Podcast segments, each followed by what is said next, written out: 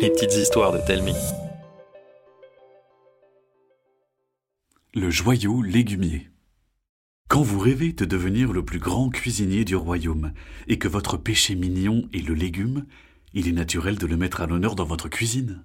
C'est en tout cas ce que pense Simon le cuistot, même si son envie paraît un peu folle dans un pays où le plat national est la tourte à la viande. Mais comme ses meilleurs amis, Léa et Lagruffe, raffolent de ses créations, il se dit qu'il a raison de persévérer. Après tout, si un plat arrive à mettre d'accord un humain et un dragon, tout est possible, non? Aujourd'hui est un jour spécial. Simon attend une livraison d'exception qui ne se produit qu'une fois par saison, celle des jardins de Mulgem. Un endroit magnifique, dans lequel des taches de couleurs incroyables s'épanouissent dans des feuillages luxuriants verts, émeraude ou encore olive.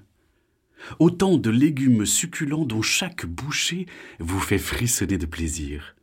Un miracle végétal et gustatif rendu possible grâce à une joyeuse bande d'artistes légumiers, les lutins de la main verte. Le léger couinement d'une vieille carriole fait bondir Simon hors de la cuisine familiale. C'est Patate, le livreur des jardins de Mulgem.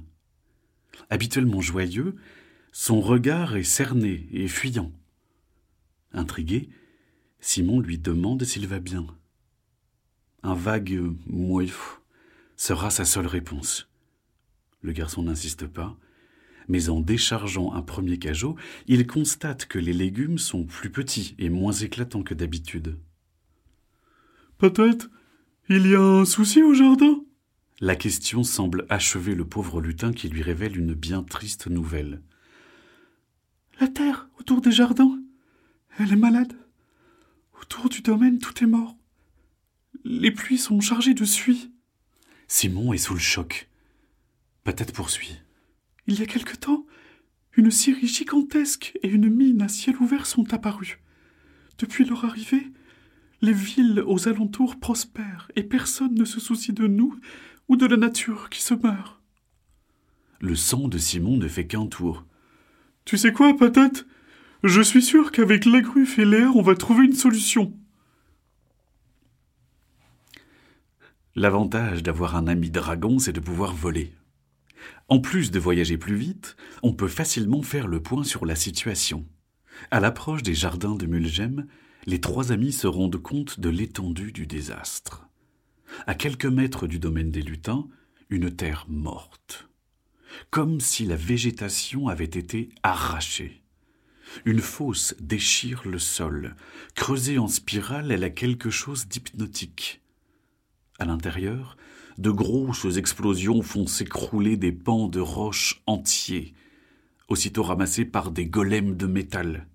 Plus loin, d'étranges machines arrachent les arbres comme de vulgaires fétus de paille.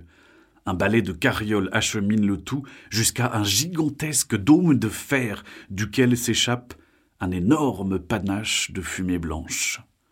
Une tache de verdure oubliée se détache de ce paysage dévasté un bosquet luxuriant, d'où surgit un somptueux manoir. Une imposante pancarte est vissée sur son toit.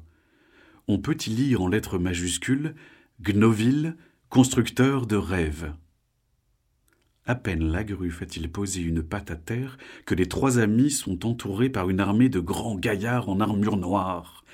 Un gnome, bedonnant, vêtu d'un manteau de fourrure violet et coiffé d'un haut de forme noir, fend le rempart de garde. Il pointe le trio avec son cigare, agacé. Un dragon et deux mioches. J'aurais tout vu. Vous voulez quoi? Léa ne se laisse pas impressionner. Vous parlez de ce que vous faites Le gnome la coupe, fier de lui. Ah, vous aimez? Franchement, ce que l'on fait ici, c'est grand. On construit le futur? Simon est outré. En empoisonnant la terre À cause de vous, le domaine des lutins de Mulgem se meurt. Bientôt, il n'y aura plus aucun légume. Le gnome balaye sa remarque de la main. Et alors? Ils n'ont qu'à déménager. J'ai besoin de matières premières, moi. Je gagne un max avec mes créations, et en plus, les gens sont heureux. Si vous ne me croyez pas, allez voir à Porte-Var. Maintenant, Arrêtez de me faire perdre mon temps. Dégagez De la fumée s'échappe des naseaux de la gruffe. Les gardes se crispent. Mais alors que Léa s'apprête à dégainer son épée, Simon l'en empêche. Allons voir s'il dit vrai. Il ne tarde pas à arriver à Portvar, une ville gigantesque qui s'étend comme une demi-lune en bord de mer. Avec ses pierres blanches, elle brille comme un astre céleste. Pour n'effrayer personne, les enfants rentrent seuls dans la ville. Elle n'a rien à voir avec celle qu'ils connaissent. Tout y est grand, carré, étincelant. Les maisons s'étirent sur plusieurs dizaines d'étages, les pavés ont remplacé la terre. Les fleurs sont confinées dans des pots. Les arbres sont aux abonnés absents. Partout, des ouvriers s'activent à construire des bâtiments encore plus imposants. Le gnome ne leur avait pas menti. Ici, tout le monde est radieux. Quand Léa et Simon leur demandent ce qu'ils pensent du chantier qui défigure l'intérieur du pays, on leur répond par un haussement d'épaule. Pour les habitants de Portvar, le progrès vaut bien quelques sacrifices. Ce n'est qu'avec lui qu'ils pourront profiter pleinement du monde.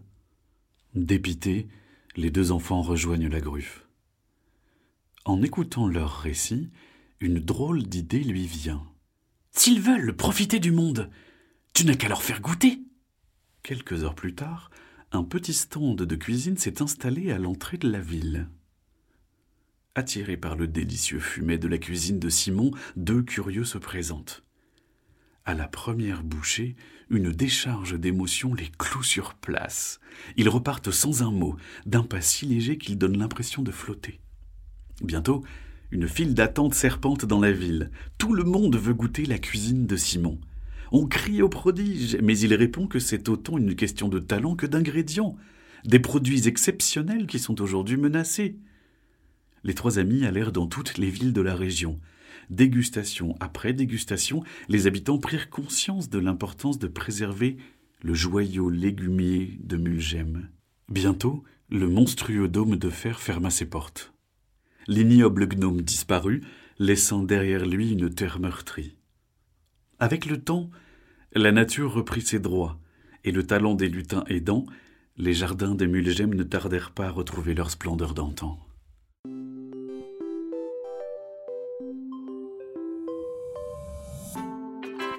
C'était une petite histoire de Telmi. Racontée par Arnaud.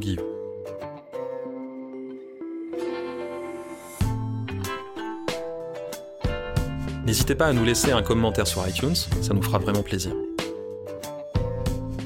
Chaque jeudi, nous vous racontons une nouvelle histoire. Alors pour ne pas la rater, abonnez-vous au podcast. Et pour les 6-10 ans, plus d'histoires à lire sur telming.com. T-A-L-E-M-I-N-G.com. À la semaine prochaine!